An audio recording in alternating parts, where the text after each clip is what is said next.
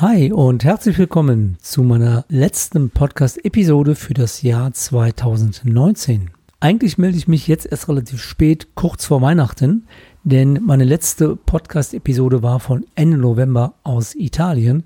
Das liegt daran, dass mein Business mich zum Ende des Jahres echt den Atem gehalten hat. Also insofern möchte ich mich hier auch nicht beschweren, da du sicherlich auch noch den ein oder anderen Weihnachtsstress haben wirst. Deshalb wird meine heutige Podcast-Episode nicht über die sogenannte akademische Viertelstunde hinausgehen. Das heutige Thema zum Abschluss des Jahres wird sein Konsumentenkredite, insbesondere das, ich nenne das mal Zusatz- oder Koppelprodukt, Rechtsschuldversicherungen und wo hier Fallstricke gegeben sind, auf die du unbedingt bei bestehenden als auch neuen Verbraucherkrediten achten solltest. Und es gibt dann einen kleinen Ausblick für 2020, was du von mir in den nächsten Podcast-Episoden erwarten kannst. Also bleib dran, bis gleich. Herzlich willkommen zu Wenn's um deine Mäuse geht, der Finanzpodcast mit Alexander Katz.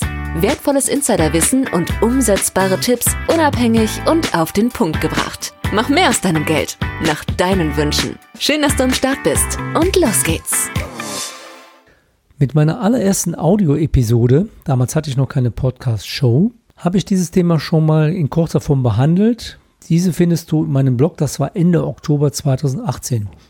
Das Thema Rechtsschuldversicherung ist immer aktuell und deshalb möchte ich gerade jetzt auch in der Weihnachtszeit darauf eingehen, denn wir haben nicht nur im Baufinanzierungsbereich, sondern auch im Konsumentenkreditbereich mittlerweile sehr niedrige Sollzinsen. Und statistisch gesehen fast jeder zweite Bundesbürger hat schon mal einen Konsumentenkredit aufgenommen und deshalb ist es mir wichtig, auf dieses Thema nochmals einzugehen. Ob du deinen Pkw finanzierst oder Anschaffungen von Möbel, Computer, Handy oder weitere Konsumgüter oder auch Aufstockungen oder Umschuldungen vornimmst oder vorgenommen hast, es ist immer wichtig, bei diesen Krediten nicht nur auf den reinen Sollzins zu achten. Denn bei einer Vielzahl dieser Kredite wird, ich behaupte, fast immer ein Zusatzprodukt angeboten. Dieses Produkt nennt sich Rechtsschuldversicherungen. Wie der Name schon sagt, soll diese Versicherung deine Rechtsschuld, denn du tilgst ja diesen Kredit nach und nach, meistens mit Laufzeiten von drei bis fünf oder sechs Jahren.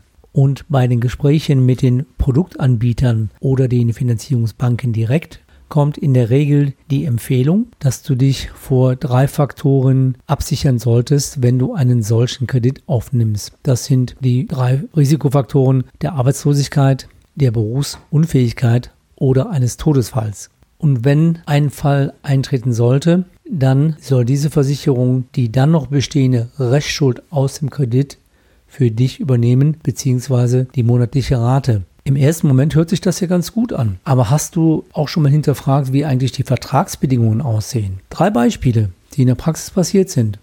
Arbeitslosigkeit. Ein Kreditnehmer ist arbeitslos geworden und ist davon ausgegangen, dass jetzt die Versicherung die Rate in der Arbeitslosigkeit übernimmt. Die Versicherung hat abgelehnt, weil der Kreditnehmer in einer bestimmten Zeit schon einmal arbeitslos gewesen ist und insofern hat die Versicherung jetzt nicht gezahlt. Thema Berufsunfähigkeit. Der Kreditnehmer wurde berufsunfähig und hat gedacht, jetzt zahlt die Versicherung. Was ist passiert? In den Bedingungen stand, dass bestimmte Kriterien erfüllt werden müssen und der Kunde hatte einige Vorerkrankungen, die dann letztlich zum Ausschluss geführt haben. Resümee, die Versicherung hat auch hier nicht geleistet. Der dritte Punkt, der Todesfall. Die Versicherung hat die Rate bzw. die Restschuld für die Hinterbliebenen nicht übernommen, weil bestimmte Vorerkrankungen vorlagen und die gegebene Vorerkrankung ursächlich für den Todesfall gewesen war. Das heißt, auch hier ist keine Leistung erfolgt.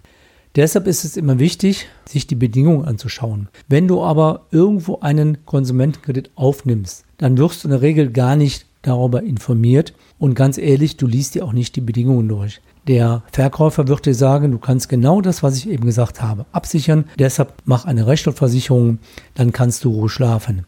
Aber das kannst du in der Regel nicht. Insofern ist es wichtig, sich die Bedingungen genau anzuschauen, wenn du überlegst, eine solche Versicherung abzuschließen. Wichtig ist natürlich auch, hast du schon entsprechende Absicherungselemente, zum Beispiel gegen Berufsunfähigkeit oder eine Risikolebensversicherung.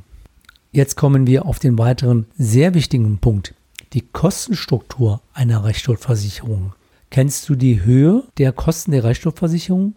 In der Regel werden nämlich die Kosten als Einmalkosten mit dem Kredit, den du aufnimmst, finanziert und du zahlst eine höhere Summe durch deine monatliche Rate zurück. Das heißt, direkt siehst du das eigentlich nicht. Ich nehme mal ein Beispiel. Ein Kunde hat einen Pkw finanziert, er hat einen Kredit aufgenommen in Höhe von 30.000 mit einer Rückzahlung in sechs Jahren. Der Rückzahlungsbetrag für diese sechs Jahre gesamt betrug 60.000 Euro, also das Doppelte. Und in diesem Betrag war ein Einmalbeitrag für die Rechtsschuldversicherung in Höhe von sage und schreibe 12.000 Euro enthalten. Und bei diesen Konsumentenkrediten oder auch Pkw-Finanzierungen ist das Problem, dass es hier keine wirkliche Transparenz gibt. Es sind für mich versteckte Kosten, die du auf den ersten Blick gar nicht siehst. Du zahlst aber mit deiner monatlichen Rate auch bei sehr günstigen Zinsen diese Rechtsschuldversicherung, die sehr teuer ist in der Regel mit und es gibt hier auch keine wirklichen Vergleichsmöglichkeiten mit anderen Gesellschaften, weil das in der Regel ja immer ein Produkt ist, was du mit dieser Finanzierung abschließen musst und du hast nochmal nicht die Möglichkeit zu sagen, du machst das separat, was du hier am Grunde auch machen könntest. Also immer wichtig, wenn du einen Konsumentenkredit aufnimmst, ob in Höhe von 5.000, 10, 20 oder wie hier 30.000, dann prüfe, ob eine Restschuldversicherung wirklich notwendig ist. Und lass dich nicht blenden von augenscheinlich sehr günstigen Sollzinsen für diesen Kredit. Wusstest du eigentlich, dass von der ermittelten Gesamtrisikoprämie für diese Rechtsschuldversicherung nur maximal 30 bis 50 Prozent an Beitrag in die eigentliche Versicherung fließen? Der Rest, also 50 bis 70 Prozent, geht an den Finanzierungspartner und diese Provision zahlst du.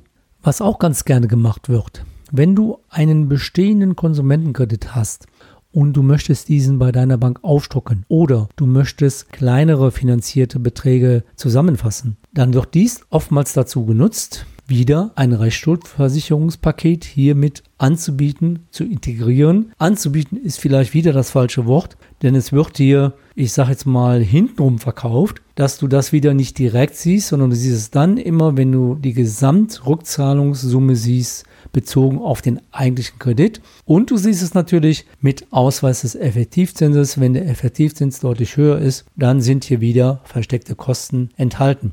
Das bedeutet, nicht nur bei neuen Konsumentenkrediten, die du aufnimmst, ist Achtsamkeit gefordert, sondern auch bei Umschuldungen, Aufstockungen bestehender Konsumentenkredite.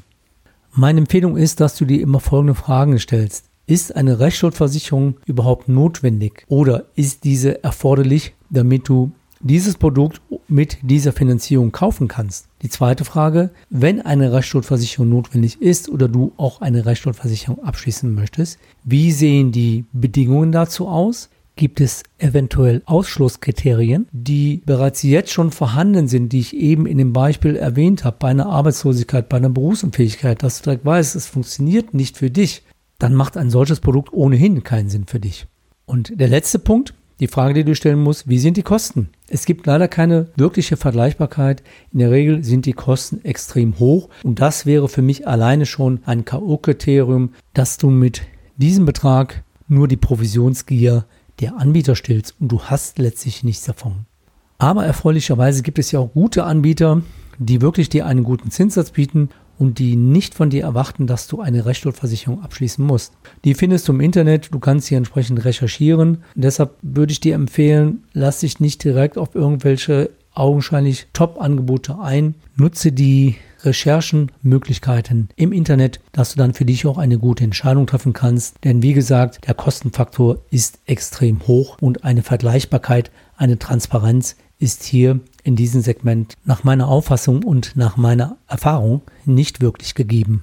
Immerhin hat es in letzter Zeit wirklich auch mal verbraucherfreundliche Urteile hierzu gegeben. Diese findest du auch bei deinen Recherchen im Internet. Außerdem hat jetzt Anfang Dezember Finanztest auch zu diesem Thema einen Artikel veröffentlicht mit der Überschrift Ratenkredite, so wehren sich Kunden gegen Kreditwucher.